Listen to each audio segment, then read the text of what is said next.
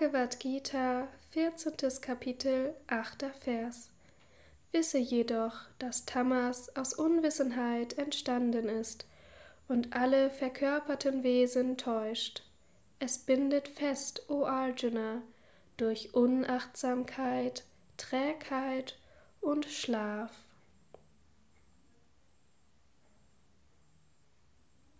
Kommentar Swami Shivananda Tamas ist die bindende Kraft mit einem Hang zur Lethargie, zu trägem und törichtem Handeln. Es schafft Täuschung und nicht Unterscheidung. Es bindet den, der den Körper mit dem Selbst gleichsetzt.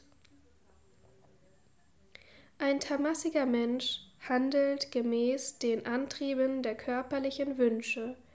Er hat keine Urteilskraft, Beunruhigt durch die Wünsche des Körpers handelt er unter dem Druck, sich am Leben zu halten. Seine Handlungen sind nicht vom Verstand geleitet, sie liegen auf der instinktiven Ebene. Seine Sinne sind stumpf, er wird verblendet und verdummt. Er mag nicht arbeiten, er gähnt viel, er schläft zu viel. Er möchte immer schlafen. Er weiß nie, wann und wie er handeln soll, was, mit wem und wie er sprechen soll. Er hat Freude daran, den falschen Weg einzuschlagen. Er weiß nicht, wie man sich anderen gegenüber benimmt oder sie anspricht. Er ist gedankenlos und unwissend. Er vergisst alles. Er ist nachlässig und faul.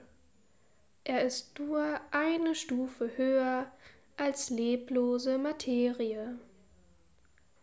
Wer sich im Griff von Unachtsamkeit Pramada befindet, kann nicht zwischen dem Ewigen und dem Nicht-Ewigen unterscheiden.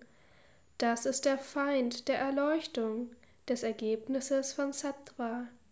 Wer von Faulheit, Alasya überwältigt ist, kann nicht handeln. Das ist ein Feind von Pravriti, des Ergebnisses von Rajas.